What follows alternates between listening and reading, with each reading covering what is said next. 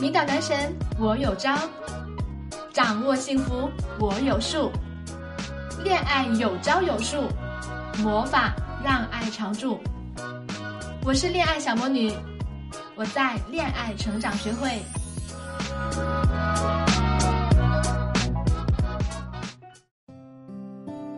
嗨，大家好，我是小魔女老师的声优助理，恋爱成长学会教师节感恩回馈粉丝，节目尾声呢将免费送课程。这个课程呢是我们十五位明星导师根据五十万加学员案例，结合实用恋爱技巧，为大家倾情制作的十五节幸福经营课哟。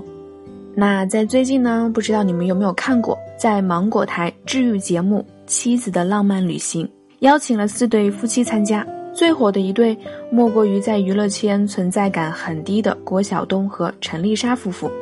陈丽莎家庭背景不错，婚前呢一直都是女一号，恋爱时倒追郭晓东，结婚后为了爱放弃了事业，丢掉社交不穿短裙。虽然纠结于郭晓东的不解风情，无法满足她对爱的向往，但她还是将郭晓东放在第一位，全心全意的守着家，把老公宠成巨婴。为给他多生一个孩子打了一百多催卵针，节目里其他三个女人都一脸惊讶和心疼，反观她老公郭晓东却一脸漠然，不懂也不珍惜妻子的付出，对她军事化管理。在最近一期节目中，郭晓东直接嫌弃陈丽莎娇气，不是自己理想中的老婆。郭晓东直男癌言论和陈丽莎的爱情观在网上引起争议。男网友羡慕娶妻当如此，女网友 diss 他女奴，还有不少网友认为陈丽莎唯爱至上的样子特别酷。其实，明星夫妻婚姻内幕我们无法从节目中全部得知，可在现实婚恋里，女人爱一个男人到奋不顾身的地步，全然失去自己独立人格了。恋爱中呢，很多女人都有通用的口头禅：“我对你那么好，你为什么如此对我？”你不如何如何，就是不爱我。这种不公平的负面情绪的积压，就代表着你们的感情没有同频共振，有一方是亏欠者。先说两个典型的案例：我们有个学员，人美嘴甜，学历高，能力强，和男友恋爱三年。这三年里，她把男友当君王般伺候，加班送饭，下雨送伞，晚上放洗澡水，自己省吃俭用贴补男友。刚开始呢。男友还知感恩，时不时送上些温暖，搞些小惊喜。可是时间久了，她男友就把她的付出当成理所当然，并对她各种不满。她很难过，也很失望，却始终认为是自己做的不够好，更加的掏心掏肺。结果换来的是男友出轨女同事，事后只发了一条微信：“跟你相处太累”，然后把她拉黑了。还有一个学员跟男友在一起五年，曾经三次堕胎。就在她满心期待这段感情能白头偕老的时候，男友却狠心提出分手，很快的另娶他人。生活里这样因为太好而被抛弃的女孩很常见，除了遇人不淑外，她们身上都有一个共同点：期待对方能看见自己牺牲式付出的辛苦，能疼惜她，并用她期待的感情方式回报她。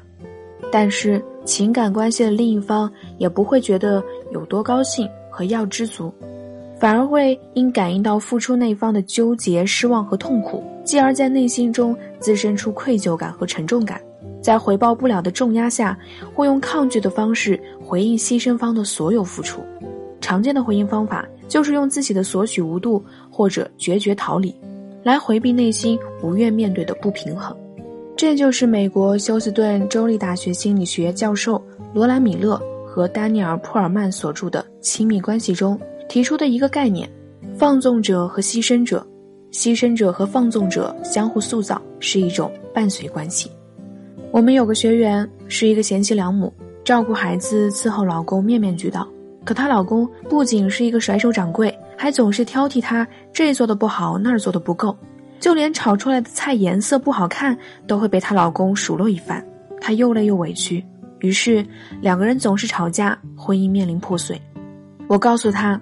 他每天都做的事情让对方产生饱厌心理，就像人每天都吃山珍海味，久而久之就会食之无味。所以我建议他从明天开始，所有家务从每天都做改为一周做一次，空出来的时间去做健身或者去美容。一个月后，他告诉我，老公吃了半个月外卖就受不了了，哄着求着他做顿饭。他故意做咸了，老公也不挑三拣四，还直夸她厨艺了得。现在她老公对她的态度很好，而且家务事是她一周做三次，其余都是她教老公做。这就是社会心理学中的间歇效应，就是说，当需求被满足后，暂停一段时间或者减少提供需求的次数，比如。恋爱中，男女天天腻在一起，开始觉得浪漫，后来觉得乏味。这时候呢，两人减少见面频率，再见会有一种初见的新鲜和刺激。这和我们常说的小别胜新婚有异曲同工之效。所以在两性关系中，牺牲式付出是很危险的事情，会让自己受到很大的伤害。因为男人都是有很强征服欲的动物，别让他轻易得到，才是感情长久的妙招。聪明的女人在爱情中敢于付出，更加敢于要求对方回报。就像《延禧攻略》中魏璎珞所说：“我付出三分，就得让他进五分；我付出五分，就要让他还十分。”那如何取得这种平衡？有两个方法可以帮你。第一就是摆脱依附情节，进阶式付出。依附情节是造成牺牲式付出的主要动因。说的是，一个人为了不被重要的人离弃或者失望，拼命压抑自己本性，塑造出一个完美的形象。这种情节对女人而言是致命的，会让你掉进付出陷阱，画地为牢。要摆脱，就要学会经济学上的一个原理，叫做边际效用递减规律，是指随着对某种商品或者劳务消费量的增加，消费者所获得总效用也在增加，但边际效用。却在递减的。有人做过一个实验，一个没有穿鞋的人意外得到一双鞋，让他对这双鞋评分，不管他是否赶得上潮流，是否适合他，他都会立刻给这双雪中送炭的鞋子高分。接下来惊喜不断，他有机会不断的得到鞋子，但是他继续给后来的鞋子评分时，分数却越来越低。下一双鞋带给他的满足感逐渐递减。放到感情中呢，也是同理。因为边际效用递减效应的存在，你对男人的好会随着次数的增加，让对方失去新鲜感，就会觉得越来越廉价。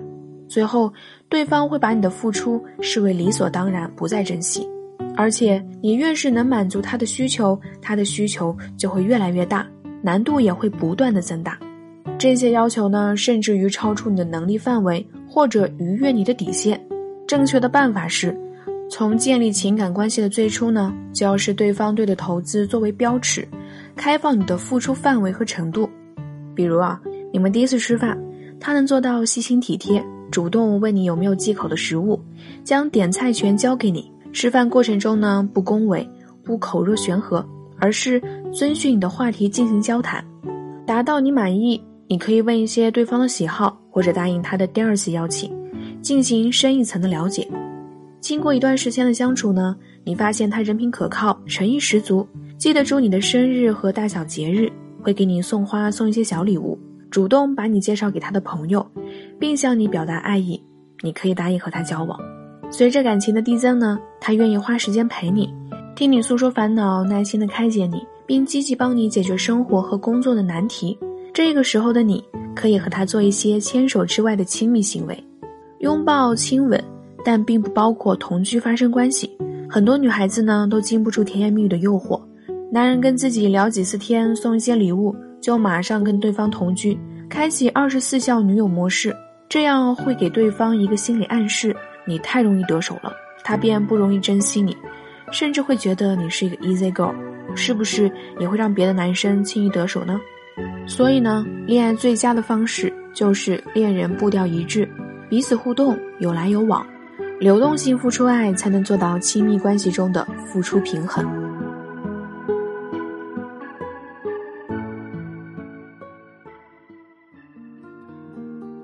第二点就是心态放平，享受付出过程。牺牲并不是付出的一种行为，而是一种心态。很多女人会陷入牺牲者的心态，她们在家庭中承担重任，为了老公牺牲事业和爱好，没时间打理自己。生完小孩呢，皮肤粗糙，身材走形，觉得这一切都是为了老公孩子做出牺牲，在心里期望老公补偿，结果老公没做到期望就抱怨、抑郁、怀疑人生。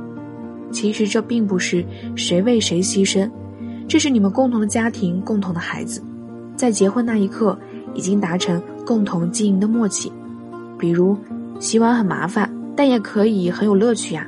在洗碗的过程中，你可以要求伴侣一起参加，增加情感亲密度；也可以听一些音乐放松，或者听线上课程给自己增值。如此一来呢，洗碗就不再是琐碎的家务，而变成有价值的小行动。再比如，准备爱心晚餐，做饭呢本身就是一件很有成就感的事情。把新鲜的蔬菜和肉类通过烹饪方式呈现出色香味俱全的佳肴，多有成就呀。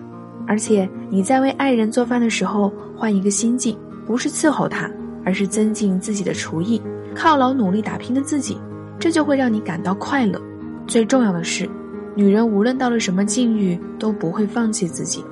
心态的改变呢，有利于情感的发展，特别是当你的恋情遭到父母极力反对，而你坚持到底，却换来不是你想要的时候，你不会陷入受害者思维，认为自己牺牲这么多。